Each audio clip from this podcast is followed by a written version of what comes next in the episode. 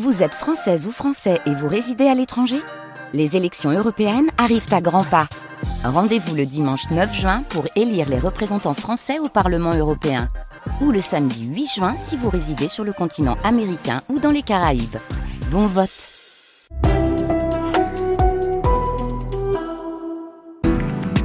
Le 7-9-30 France Inter. Il est 9h09. Sonia De Villers, votre invité a été retenu otage durant 8 mois. Il a été libéré le 14 mai. Et il est venu avec tout ce qui lui reste de sa détention, c'est-à-dire les savates en plastique qu'il a portées pendant ces 8 mois de prison. Bonjour Bernard Félan. Bonjour Sonia. Vous les avez posées là sur la table, euh, voilà. Elles sont très abîmées. En fait, c'est tout ce qui reste de l'Iran parce que quand on vous a arrêté, on vous a tout prix. On ne vous a jamais rien rendu. Exactement. Euh, je suis rentré euh, avec un pantalon, un t-shirt et euh, c'est c'est tongs et quelques livres, mais tous mes affaires étaient pris, passeport, carte. voilà. Et vous m'avez apporté aussi le Irish Times, qui est le journal irlandais. Euh, vous posez avec votre mari en une après votre libération. Euh, c'est l'édition du 29 mai. Euh, vous êtes franco-irlandais, vous êtes né en Irlande et on l'entend à votre très joli accent. Vous, vous, avez multiplié les allers-retours en, en, Iran depuis le, la réouverture de l'Iran au tourisme. Ça fait longtemps que vous travaillez dans le tourisme. En fait, vous faisiez des voyages de, de repérage pour des tours opérateurs. non, pas vraiment. J'ai tombé amoureux de l'Iran il y a très très longtemps. Ça m'a fasciné. Suis allé en famille. Euh, on était six en 2017, 2017 euh, oui. Et euh, j'ai croisé des gens dans le tourisme. Mm. C'était mon ancien métier. J'ai travaillé pour le gouvernement irlandais en France et euh, j'ai dit à ces Iraniens qui organisent des voyages marche à pied, vous êtes vraiment bien organisés. Il faut faire mieux.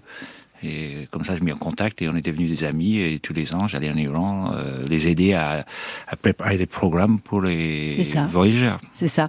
Vous êtes arrêté sans que vous n'ayez jamais compris pourquoi. Et vous allez être tout de suite soumis à une kyrielle d'interrogatoires plus absurdes les uns que les autres. Ah oui, c'était c'était fou. Euh, on était été avec mon ami euh, Rania que j'ai jamais vu. Je sais qu'il est sorti, mais j'ai pas beaucoup de nouvelles. Et oui, l'interrogatoire, c'était euh, comme dans les films. C'est on est en cellule euh, d'isolement, on dort par terre avec un drap. On ne sait pas quelle heure il est, quel jour c'est. Moi, je me suis trompé d'une journée quand j'ai vu après un calendrier. Et je suis trompé d'heure, mais on ne sait pas trop si les, quand il passe le, le le prière sur les haut-parleurs, est-ce qu'ils bougent pas les horaires pour vous faire euh, croire que c'est 5 heures et pas 19 heures À ce point-là On est perdu dans le temps à ce point-là dès, dès, le début Après une semaine, à peu près. Dans cette, parce qu'on ne sort pas. À chaque fois qu'on quitte les cellules, on met un euh, bandeau sur les visages, des menottes. On ne sait pas si c'est pour aller voir l'interrogation, si c'est pour faire marcher, marcher dans un cours fermé, tout seul. Euh, donc euh, on perd tous les repères. Tous les repères, voilà. Euh, vous, vous êtes à ce moment-là euh, le septième otage français euh, détenu en, en, Iran. On est en octobre 2022. Euh, L'Iran s'est fait cette spécialité de diplomatie des, des, des, otages. Mais quel type de questions on vous pose au départ, Bernard Félan ah bah, C'était incroyable parce que au départ, les, au début, en français, donc j'ai appelé mon il voulait pas donner ce nom, donc j'ai appelé Georges. Et euh, Georges. Votre interrogateur, vous l'appelez Georges Georges parce qu'il voulait pas me donner son nom, mais, mais un faux. Je lui ai dit, mais vous pouvez me donner un faux nom, mais non, non. Et parce que lui, il m'appelait Bernard. Et il s'adresse à vous en français Oui, oui, pas très bien, mais plus tard, il y en a un autre interrogateur qui, je crois, avait été dépêché de Téhéran. Il parle un français impeccable, Henri, j'ai nommé. Et lui portait des gants chirurgicaux blancs. On voyait ses poils, je sais pas pourquoi. Mais bon, ça a effrayé un peu. Et les questions, c'était... Celle de Georges d'abord. Ouais, Georges, il pose des questions. Bon, vous êtes marié, oui. Euh, vous êtes marié avec qui euh, Je dis Ron Benello. Et il me dit, euh, mais c'est pas un nom d'une femme. Je dis, ben non, parce qu'en Europe, on peut, dans beaucoup de pays, se marier euh, entre hommes. Ah bon euh, Vous avez des enfants Non. Et vous n'avez pas adopté Je dis, tiens, c'est bizarre comme question. je ne tendais pas ça là. Mais vous n'avez pas eu, comment dire, vous n'avez pas craint de révéler votre homosexualité et le fait que vous soyez marié avec un homme dans un pays euh, où l'homosexualité est si réprimée? Non, parce que moi, ça fait cinq fois, je suis déjà en Iran, jamais eu de moins de questions là-dessus. Quand vous demandez à chambre double, les Iraniens de tous les jours sont des gens très ouverts, c'est des gens très euh, éduqués, et euh, je savais que les, ils valaient pas me torturer physiquement, et je ne pouvais pas cacher. De toute façon, je ne pouvais rien cacher parce qu'elle avait mon ordinateur, mon téléphone. Ouais, Donc si je cache quelque chose et après je vais avoir des représailles, donc ça sert à rien de cacher. c'est ça, c'est ça. Donc vous avez préféré être, euh, On a être été dès le départ. honnête, Ouais. c'est ça. Mais quand on vous pose des questions sur les gilets jaunes, quand on vous pose des questions, enfin, c'est extrêmement difficile de comprendre pourquoi on est là. Bah oui, oui, c'est, c'est- il y a une question au départ qui m'ont posé, qui m'a, je, je dis, vous répétez, et dit, pourquoi en Europe vous, il y a des manifestations des gens nus? Je dis, pardon Des gens nus. Oui, pourquoi est-ce que je- les gens manifestent nus Parce qu'il y avait des, je sais pas, en Danemark ou quelque chose, de- des manifestants à vélo ou quelque chose, mais il faut qu'il y ait des questions comme ça. Je dis, mais je sais pas, euh, on est libre en Europe, on peut faire ce qu'on veut dans beaucoup de pays. À partir de quand vous êtes euh, transféré dans cette prison où vous allez être détenu dans ce qu'on appelle le bloc de Satan Bah, quand j'ai une situation médicale qui n'était pas géniale, euh, donc je pense qu'ils avaient un peu peur de me garder dans ce bloc, euh, ce bâtiment d'interrogation, donc on m'emmenait à l'hôpital, on me dit vous emmenez à l'hôpital, et là j'ai passé trois jours euh, menotté au lit avec un garde 24-24, et bon, ils ont fait des tests, je sais pas, ils m'ont fait des perfs, je sais pas de quoi, et, euh, et après euh, je pensais retourner à l'interrogatoire, et non, on m'emmène à la fameuse prison centrale de Machad. Benjamin Brière vient de passer trois ans en prison de façon arbitraire. Arrêté en mai 2020 pour avoir pris des photos en drone dans ce parc naturel. La zone était interdite. Il a été accusé d'espionnage malgré ses protestations. Depuis 100 jours, il était en grève de la faim. La sœur de Benjamin Brière avait du mal à cacher son émotion. Les parents, ils ont, ils ont fondu en larmes. Euh, C'est une torture qu'ils vivent depuis trois ans. Euh, Un fils euh, en prison, c'est. Enfin, ils n'ont pas fermé l'œil depuis trois ans. Et vous voici au bloc de Satan. Euh, vous savez pourquoi ça s'appelle comme ça, cet endroit? Non, on était, on était un peu un, un prison dans la prison. Une On- prison dans la prison, On était ouais. vraiment bloc, on était peut-être 75, 80 en tout, dans plusieurs cellules. Voilà, vous allez être dans la même cellule que cet autre Français, Benjamin Voilà, Brière, voilà. qui est beaucoup plus jeune que vous. Voilà, oui, il avait, maintenant il a 38 ans, je crois. Mhm. Et c'était un soulagement parce que dans, la- cellule, il y avait des prisonniers politiques. En Iran, il faut mélanger les prisonniers politiques et les prisonniers de droit commun. Mhm. Donc on avait tous les types de prisonniers. Euh, Il y en a un qui parlait bien anglais, d'autres qui parlaient un petit peu, mais Benjamin Brière, c'était génial. Il parlait français, il connaissait la maison, entre guillemets. Mais trois ans de Euh, détention. euh, Quand vous parlez de prisonniers politiques, Bernard Félan, euh, il faut savoir que vous êtes arrivé au moment, euh, enfin vous êtes arrêté, pardonnez-moi, au moment où l'Iran s'embrase, c'est-à-dire le lendemain de l'arrestation de Machar euh, et, et, et, et du début des manifestations. C'est-à-dire quand on parle de prisonniers politiques, c'est quoi? C'est des jeunes Iraniens? Bah, il y avait, il qui manifestent il y avait une cellule euh, dans notre bloc où il y avait, je crois, une vingtaine de, de prisonniers, des jeunes, euh, très jeunes, 19 ans, 18 ans. Euh, Et eux, ils n'avaient pas le droit de sortir, et même pour faire un peu de cuisine, pas le droit de téléphoner, pas le droit de visite. Bon, le nombre, moi dans ma cellule, il y avait des prisonniers politiques. Euh, il y en avait un qui était là, euh, Taj, et euh, il- ça fait sept ans qu'il est là, il était condamné à mort. Et son condamnation a été renversée il y a deux ans, mais il a pris il y a que quelques mois. C'est ça. Donc tous les jours, il a appelé sa femme pour prévenir, il n'est pas mort. C'est ça, parce que vous étiez euh, détenu avec les condamnés à mort. Et ce qu'il faut savoir, c'est que les condamnés à mort du bloc de Satan, ils sont euh, exécutés par pendaison. Mais c'est pas que les, c'est ça qui est terrible. C'est notre bloc, c'est une prison officiellement de 9500, 9500 détenus offi- officiel, mais Mhm. en réalité environ 20 à 30 000. Machad, c'est deuxième ville d'Iran, 4 millions de personnes, et c'est tous les prisonniers qui valaient être pendus passent leur dernière nuit dans notre bloc. C'est ça. Et votre cellule, vous êtes 16 En environ 16, il y a eu peut-être capacité de 25, 30, ça bouge, des fois il y a 18, 19, selon les arrivées et départs. Et on, on- moi j'entendais pas parce que j'ai pris un somnifère, mais euh, régulièrement ils entendaient des gens qui pleuraient euh, dans les blocs à- de cellules à côté parce qu'ils avaient répondu le matin suivant après la prière. Et votre sœur, qui s'est beaucoup euh, battue et qui a beaucoup pris la parole euh, pour euh, pendant votre détention, euh, elle animait ce qu'on appelle un comité de soutien, disait il faut bien se rendre compte que mon frère a des euh, est malade, a des problèmes cardiaques, a des problèmes d'arthrite, euh, il n'y a pas de chaise, il y a des lits superposés, il ne peut s'asseoir nulle part, il mange debout, euh, il n'y a pas de fenêtre, euh, il y a seulement des barreaux, l'hiver il fait moins 5, ils n'ont pas de chaussettes. Non, non, c'était terrible. On a pu enfin, grâce à Caroline et euh, mobilisation euh, de Roland aussi, euh, et Roland, c'est votre mari, euh, envoyer des chaussettes, euh, les écharpes c'est interdit, les bonnets c'est interdit, les gants c'est interdit, donc on, le bouillotte c'est interdit, donc la bouteille de Coca-Cola remplie d'eau chaude pour tenir au chaud. C'était le plus froid année depuis dix ans à Machad cet hiver. C'est ça. Donc il y a eu trois mois de froid absolument.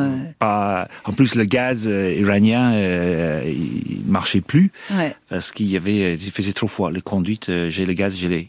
Ouais. Alors voilà, vous écoutez France Inter, il est 9h19. Mon invité s'appelle Bernard Félan. Il a été euh, libéré il y a six semaines après huit mois de détention euh, en, Iran. Vous allez nous raconter, Bernard, euh, cette grève de la faim, cette grève de la soif. Vous allez nous raconter surtout les conditions de votre retour à Paris.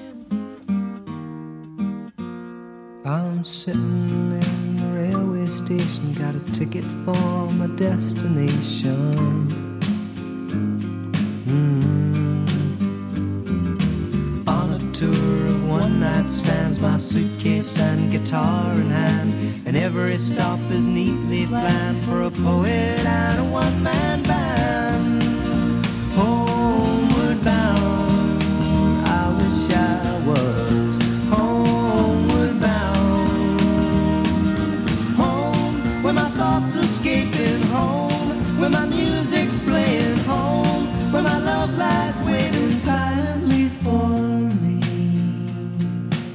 Every day is an endless stream of cigarettes and magazines. Mm. And each town looks the same to me the movies and the factories. And every stranger's face I see reminds me that I long to be homeward bound I wish I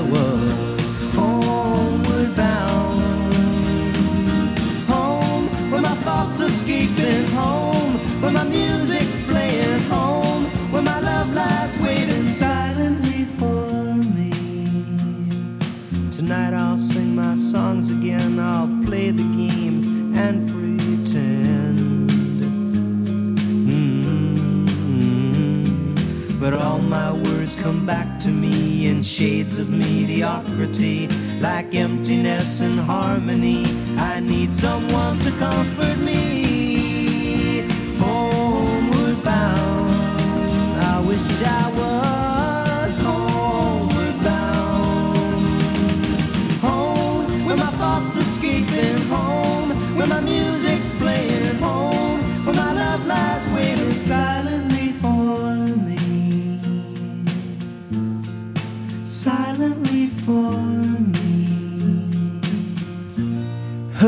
Homeward Bound, Simon et Garfunkel, 1966. Ah mais voilà, mon invité est franco-irlandais, donc il rigole de mon accent. Vous voulez nous le prononcer?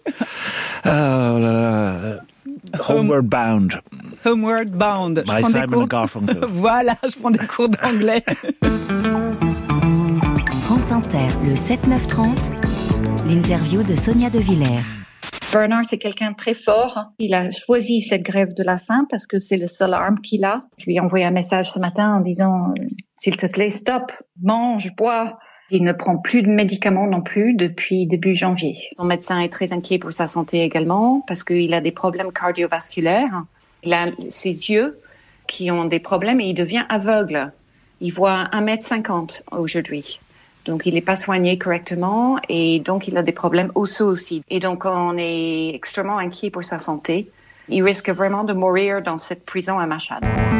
Caroline Félan, votre sœur Bernard Félan, qui a été vraiment la tête de pont euh, médiatique de votre comité de soutien, même si vous, en Iran, vous avez assumé votre homosexualité, vous avez assumé être euh, marié à un homme en se disant qu'il valait mieux assumer plutôt qu'essayer de cacher les choses et de, subir des représailles derrière. Ben, votre époux en France, lui, s'est mis un petit peu en retrait euh, et tous vos, vos camarades gays, vous êtes coactionnaire d'un bar gay qui est mythique dans le Marais qui s'appelle le Cox, se sont mis eux aussi un petit peu en retrait parce qu'ils ont eu peur de nuire à votre euh, cause. Oui, c'était c'est très bizarre comme situation. On parlait de comme c'était le Gay Pride, il y a plein d'amis qui mm. en parlaient. Et c'est bizarre. Vous manifestez votre homosexualité dans la prison, manifestez. Je, n'ai pas caché. J'ai caché un petit peu des autres prisonniers, mais j'ai pas caché des autorités. Et ici, euh, Roland et les amis euh, cachaient euh, leur vie. C'est le monde à l'envers. C'était le monde à l'envers, c'est ça. Cette grève de la faim, vous l'avez décidée seule? Oui, complètement. J'ai dit, j'en pouvais plus. Euh, ma santé était pas bonne. Euh, J'étais fatigué. Je vois les, ma vue détériorer à, à vitesse. C'était terrible. Je, je, disais à Benjamin, euh, à Benjamin Brière, hein, votre je, dis, français. je vois plus les chiffres de la pendule c'est bizarre. Euh, il dit oui, mais c'est on est qu'à 4 mètres euh, maintenant, c'est diminué.